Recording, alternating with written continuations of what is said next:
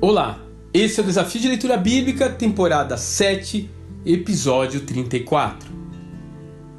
Tempestade, Mateus capítulo 8. Ao contrário dos rabinos de sua época, Jesus não escolheu seus discípulos entre os alunos prodígios que frequentavam as sinagogas. Na verdade, seus seguidores eram de um modo geral pessoas de pouca instrução, sendo pelo menos metade deles pescadores, e o mais instruído entre eles era Judas que o traiu. Após serem chamados pelo mestre, eles presenciam a multiplicação do vinho nas bodas de Caná e se maravilharam com a sua capacidade docente no Monte das Oliveiras. Certamente viram muitos sendo curados por suas mãos e multidões maravilhadas com seus sinais. Faltava, porém, algo na formação dos futuros apóstolos.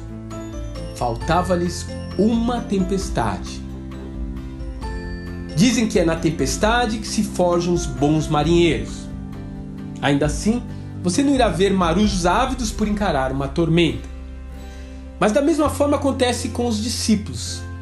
Ali, com as vagas inundando a embarcação e no desespero de perecerem, os pupilos de Jesus pela primeira vez conseguem perceber que o seu líder é mais do que alguém bom e cheio de dons. Ele é o Senhor da criação.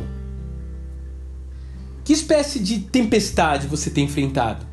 Dificuldade financeira, a perda de um ente querido, um relacionamento estraçalhado?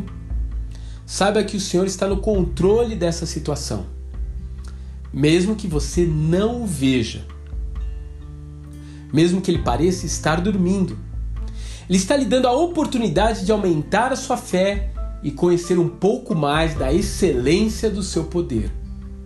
No final das contas, quando os ventos se acalmarem, você poderá perceber como a tempestade também é um instrumento que forja os seguidores de Jesus. Que Deus te abençoe e até amanhã.